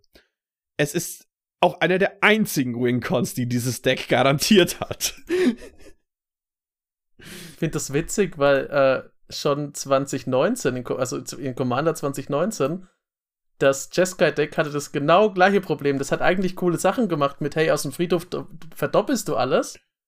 Und trotzdem war es so, ich mache in meinem Zug ganz, ganz viel und es fühlt sich auch wirklich an, als ob du richtig Arbeit leistest. Aber am Ende von deinem Zug ist wirklich nicht so arg viel passiert. Du bist tatsächlich in so einer, äh, es gibt's doch auf Dominaria mit den, äh, mit diesen Time Bubbles, wo die Zeit einfach anders vergeht. Dann gehst du rein und innen drin machst du dann deinen riesen geilen Zug und kommst raus. Ah, war gar nicht so super mächtig. Äh, ich habe zehn, hab zehn Schritte gemacht, um acht Würfel hochzudrehen oder runterzudrehen. ja, ich, ich muss sagen, also hm, vielleicht liegt das auch so ein bisschen an dieser Farbenkombination, dass du mhm. bei der halt es schwieriger ja. hast, die richtige Balance zu treffen von es ist jetzt nicht, du willst kein, also wenn du nicht ein solitär overpowered Hyper Control Superstorm Deck spielen willst und trotzdem Jeskai spielen willst, dann musst du dir halt sehr genau überlegen, wie gewinne ich. Weil ja. wenn, wenn nicht der irgendwie ich lupe 100.000 Instants und mach mir 10.000 Tokens mit irgendeinem Payoff und greif euch alle an oder mach euch direkt Damage und ihr sterbt alle und könnt nichts mehr tun. Wenn du das nicht willst, dann musst du ein bisschen subtiler vorgehen und dann, und dann, glaube ich, ist halt viel auch, dann hängt viel von deinen politischen Skills ab und von deinen generellen Deck-Piloting-Skills. Und wenn in, das ein Problem für euch ist da draußen, ja, genau für euch, es gibt eine Folge, die wir gemacht haben, die heißt das Jeskai-Problem. Die sollten sich vielleicht ein paar ja. Wizards of the Coast Deckbauer mit anschauen. An. Wir ja. sind sehr stolz. Da geht's. Also Jochen ja. und ich sind tatsächlich sehr stolz darauf. Es ist gut angekommen und das hat nämlich genau es geht dieses genau um Problem. das, was du gerade gesagt hast, Fritz. Und es ist genau die Lösung für euer Problem. Ja, ich würde sagen, das ist doch ein gutes Schlusswort für die heutige Folge. Mhm. Äh, guckt mal ähm, bei uns vorbei, wenn ihr, egal wo ihr seid, also egal ob ihr auf Spotify uns hört oder auf Apple Podcasts oder sonst wo, ihr geht einfach in die andere App und gebt da nochmal eine Bewertung. Dann das ist erstmal der erste Schritt. Der zweite Schritt ist, ihr, ihr scrollt ein bisschen runter, bis ihr zu der Folge zu dem Jeskai-Problem kommt. Guckt, hört euch die an. Hört euch bei der Gelegenheit vielleicht auch unsere Folge von letzter Woche noch an, wo wir ein Spiel mhm. oder Exil zu diesen Decks gemacht haben, wenn ihr nicht genug gekriegt habt von Doctor Who. Wenn ihr allerdings sagt, Doctor Who hängt euch schon zu den Ohren heraus, ja, dann schaltet nächste Woche wieder ein, weil da reden wir garantiert nicht über Doctor Who, sondern über irgendwas anderes. Es wird auf jeden Fall weitergehen mit viel Magic, mit viel Spaß. Und ich würde sagen, in diesem Sinne, bis dahin bleibt uns treu ah. und folgt uns auf allen sozialen Medien. Genau. So, aber jetzt noch als kleines extra Contenting. Wollte ich euch fragen, ob ihr tatsächlich einen Partner-Commander oder eine pa ein Partner-Pairing habt, das ihr äh, also wirklich für euch oh, gefunden habt. Beenden.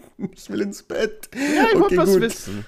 Woll Nein, du musst es doch sagen. Also aus den Decks machst ja. du jetzt? Okay. Äh, uh, ja. Oder, oder, oder, ihr könnt auch Cross-Decks haben. Nee, ich habe ich hab tatsächlich eins aus meinem Deck äh, raus. Und zwar ist das ähm, der dritte Doktor, der mit dem, mit dem Rapier und Tigan Jovanka, also nur kurz, der dritte Doktor wird stärker für alle Non-Creature-Artefakt-Tokens, die man hat. Und Tigan Jovanka sagt, äh, du kannst im Kampf eine andere Historic auswählen und die kann dann, äh, wird unzerstörbar.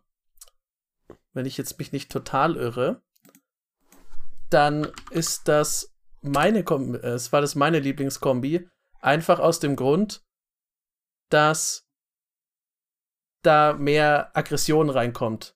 Weil der Doktor ist dazu gemacht, anzugreifen und sie macht ihn unzerstörbar, was cool ist. Er hat auch noch Trampeln. Das heißt, das ist mein, das ist so, wie ich gerne Commander spiele und so, wie ich finde, dass es auch äh, für Geschwindigkeit am Tisch sorgt. Ja. Weil dann fliegt einfach Schaden durch die Gegend und es wird nicht immer nur Value generiert und Value generiert und Value generiert, sondern irgendwann bist du an dem Punkt, wo dich der dritte Doktor wahrscheinlich mit Commander-Schaden rausnimmt. Das finde ich geil. Ja. Nice. Ich würde wahrscheinlich äh, den neunten Doktor nehmen. Der hat Isid-Farben, das finde ich, äh, und der, ähm, jetzt muss ich gerade mal suchen, was er macht. Genau, er hat zwei, vier Haste, kostet eins, blau und rot und sagt immer, wenn er enttappt wird in deinem Enttapp-Step, kriegst du einen zusätzlichen Upkeep nach diesem Step. Erstmal eine Frage dazu, kann ich das machen, dass ich ihn kann ich in meinem Untap-Step ihn mehrfach ertappen und tappen und krieg mehrere Upkeeps? Kann ich in meinem Untap-Step Sachen auf den Stack legen? Ich weiß es gerade äh, nicht auswendig. Nein, wenn du, wenn du, wenn du Effekte im Untap-Step Untap -Step auf dem Stack liegst, werden die erst Beginning of Upkeep resolved. Das ist äh, tatsächlich ein Ruling, das ich aus irgendeinem Grund im Kopf habe, weil es schon mal relevant war. Okay, ja. das würde ich sagen, double checken wir nochmal, weil ich bin mir nicht sicher, ob es so ist, wie du gerade sagst. Aber das ist ja auch wurscht. Der Punkt ist, er gibt dir einen zusätzlichen Upkeep und ich will mein Upkeep-Deck bauen. Und ich könnte mir vorstellen, ihn zu kombinieren mit tatsächlich mit Ian Chesterton.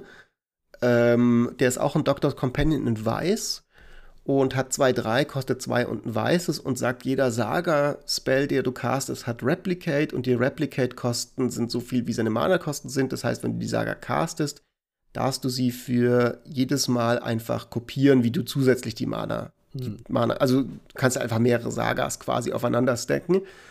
Und ähm, jetzt ist es so, dass Sagas natürlich nicht im Upkeep triggern. Deswegen ist die Synergie nicht perfekt mit dem doppelten Upkeep, aber sie triggern so ein bisschen gefühlt im Upkeep. Also sie machen dir eine Sache einmal pro Zug und das könnte ein lustiges Feeling sein in so einem Deck und ein lustiges Deck-Theme und ich will einfach mal ein Upkeep-Deck bauen. Habe ich, glaube ich, auch schon letzte okay, Woche ja. gesagt. Oder ja. zumindest habe ich es gedacht. Ja, naja, weil. Nee, du hast es, glaube ich, gesagt. okay, das ist mein Pairing. Mein Pairing so. äh, ist, tats äh, ist tatsächlich der War Doctor zwei, äh, und das mit Clara, ähm, wo haben wir sie denn? Clara äh, Oswald. Und mhm. äh, der War Doctor ist 2 und Boros äh, für einen 3-5er.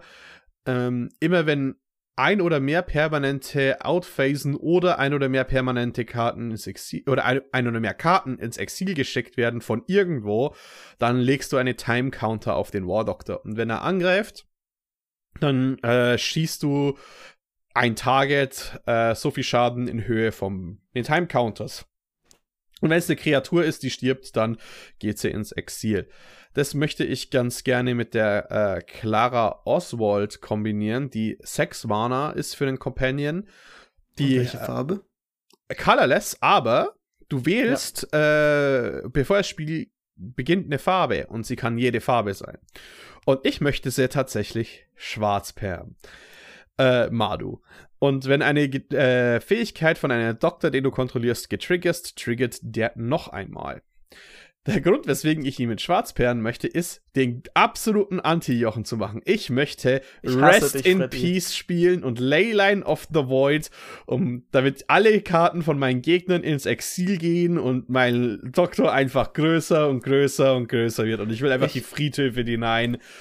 Okay. Ah. Dann möchte ich, diese, dann möchte ich diese Folge damit beenden, dass du es geschafft hast, etwas, das gut und rein war, nämlich die Doctor Who Precons, in denen die Farbe Schwarz nicht vorgekommen ist, zu verderben aufs widerwärtigste mit deinem Vorschlag. Du bist ein ekelhaft, du bist ein wirklich ekelhafter Hund, Freddy. Du weißt gar nicht, wie ekelhaft ah. es wird. Der so. Doktor triggert auf. Ich hasse dich auf die liebevollste Weise, die geht. Und das sind doch jetzt mal gute Worte zum Schluss. Wir haben alles gesagt, was zu sagen ist. Wir haben sogar noch mehr gesagt, als wir hätten sagen können. Und in diesem Sinne, nächste Woche sagen wir wieder ganz, ganz viel. Bis dann. Ja. Bis Ciao. zum nächsten Mal. Servus.